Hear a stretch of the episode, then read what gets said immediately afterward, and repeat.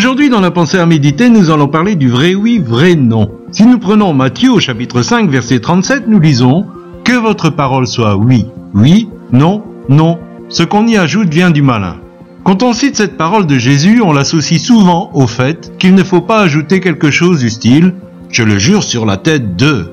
Effectivement, c'est tout à fait inutile d'ajouter quoi que ce soit pour renforcer nos affirmations ou négations, et ce genre de pratique est directement inspiré par l'ennemi de nos âmes, qui voudrait bien nous lier dans des imprécations. Mais ce que je voudrais retirer de cette parole, c'est que notre oui prononcé devienne un vrai oui, ainsi que notre non.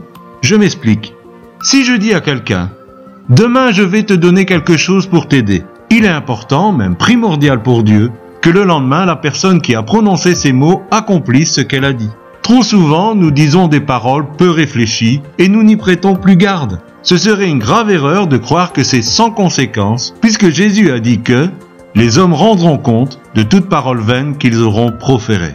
Entendons par là toute parole futile qui sera sortie de notre bouche et qui n'aura pas été traduite en action. Un sondage un peu comique stipule qu'un homme prononcera environ 28 000 mots dans sa journée et une femme 33 000. Combien de ces paroles seront suffisamment profondes pour arriver à un acte concret? Je laisse cela à votre réflexion. Bonne journée